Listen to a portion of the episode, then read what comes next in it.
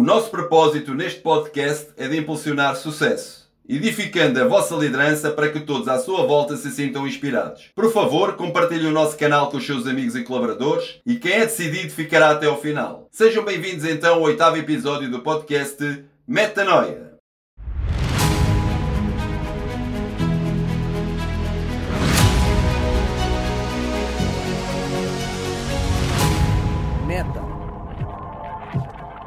Além. Noia, mente. Metanoia.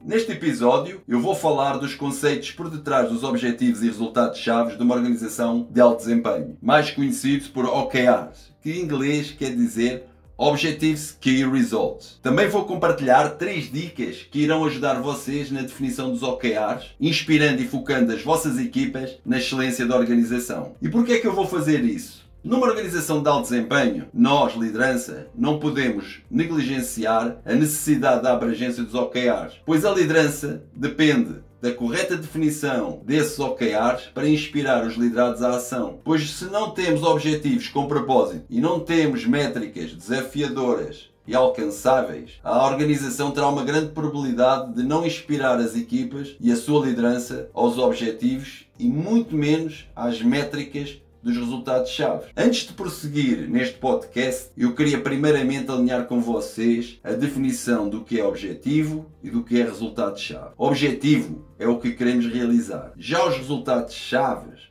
é como vamos fazer acontecer. Eu volto a repetir, toma nota. Objetivo é o que queremos realizar. Já os resultados-chave é como vamos fazer acontecer. E para que ambos tenham propósito e inspirem as vossas equipas para a excelência da execução, como eu falei há pouco, é crucial incorporar o porquê da organização na definição dos objetivos e a partir daí fazer um desdobramento para as métricas dos resultados-chave. E qual é a razão principal de incorporar o porquê nos objetivos. É porque hoje em dia as pessoas não compram o que você faz, elas compram porque você faz. E é o que você faz que simplesmente prova o que você acredita como indivíduo e como organização. Essa consciência, essa crença de toda a organização no porquê é que irá conduzir a organização aos objetivos certos pelos motivos certos, com total transparência. Pois numa organização de alto desempenho, você não é medido pelo que você sabe ou pelas suas habilidades que você tem, mas sim pela excelência da sua execução e as entregas constantes dos resultados-chave. E isso vai ter que estar sempre aliado a uma audácia e à relevância dos objetivos da sua organização. Então, como prometido, eu vou dar as três dicas essenciais que você tem que ter quando está a construir os OKRs da sua organização. Você, na primeira dica que eu vou passar é você tem que ter obrigatoriamente responder ao porquê e o propósito da sua organização. A partir daí, você deve alinhar os objetivos e os resultados chaves ao porquê. Lembrando que as equipas de alto desempenho têm um senso irresistível no seu propósito e costumam mesclar as suas ambições com as suas paixões. E isso tem que estar incorporado no porquê da organização, porque não existe equipas de alto desempenho em que o porquê do indivíduo e o porquê da organização estão completamente desalinhados. Essa consciência, essa crença no propósito de todos é que vão fazer deslanchar os objetivos dentro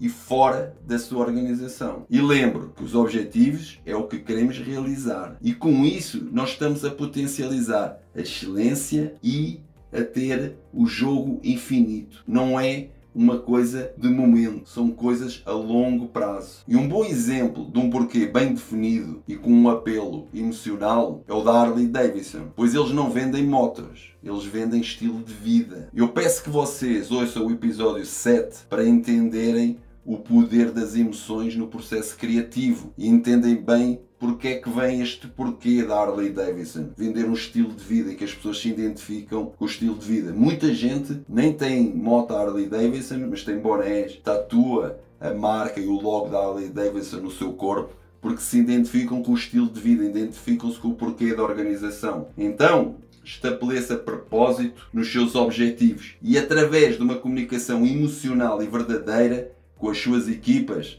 você irá proporcionar um ambiente colaborativo e humanizado. Aí o sucesso e o sucesso dos seus OKRs eles estão em sintonia perfeita. criam um ecossistema perfeito na sua organização. A dica número 2: os objetivos da sua organização têm que ser significativos, orientados para a ação inspiradores, pois objetivos bem definidos são como os divisores de águas para ideias tóxicas ou distrações possam existir dentro da vossa organização. Eu vou dar um bom exemplo de um objetivo de uma organização que engloba os três atributos que eu acabei de falar. O grupo YouTube trava há alguns anos uma cruzada contra a pobreza e as doenças no mundo. Por isso a sua organização tem se concentrado em dois objetivos audiciosos e emocionantes. O primeiro objetivo é que o perdão da dívida externa para os países mais pobres aconteça. Isso é um objetivo bem definido, com um caráter emocional, com um propósito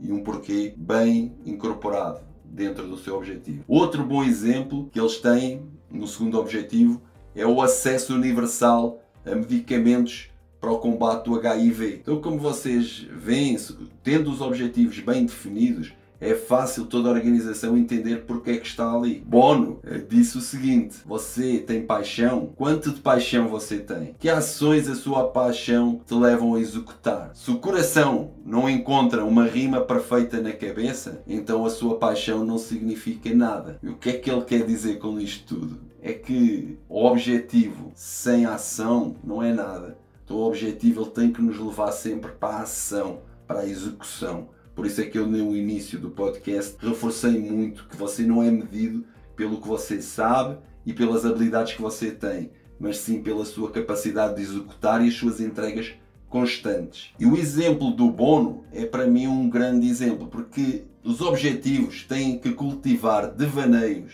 e endorfinas dentro da vossa equipa essa satisfação de buscar um ambiente perfeito para que o risco e para que a certeza esteja lado a lado. Onde o erro não é uma ofensa, mas sim um ponto final e uma vírgula inicial na excelência. E os sonhos, aí vocês vão ver que se tornam realidade.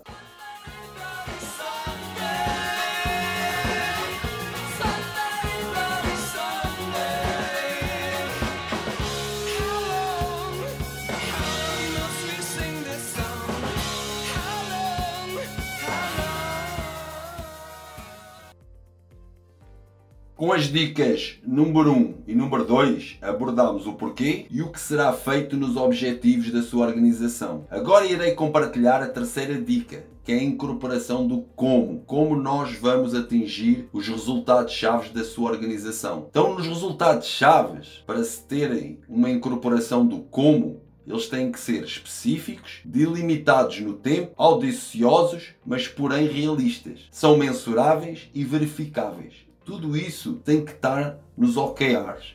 Todas estas especificidades que eu falei agora. Eu volto a repetir. Os resultados têm que ser específicos, delimitados no tempo, audiciosos, porém realistas. São mensuráveis e verificáveis. Aí você tem o como bem definido nos seus resultados-chave. Os resultados-chave de uma organização de alto desempenho devem ser elaborados para que todo mundo tenha acesso, não com o propósito de bonificar ou promover os seus colaboradores. Para serem, eles têm que ser usados com um propósito maior, que é conseguir o engajamento e o compromisso coletivo de toda a sua organização. Eu vejo os resultados chaves como as artérias de uma organização, que foram construídas a partir do que fazemos e como fazemos. E está refletido as nossas ambições e o porquê da nossa organização. Aí temos a perfeita sintonia entre as métricas e os objetivos. E isso é o que irá racionalizar as ações nas vossas equipas. Tanto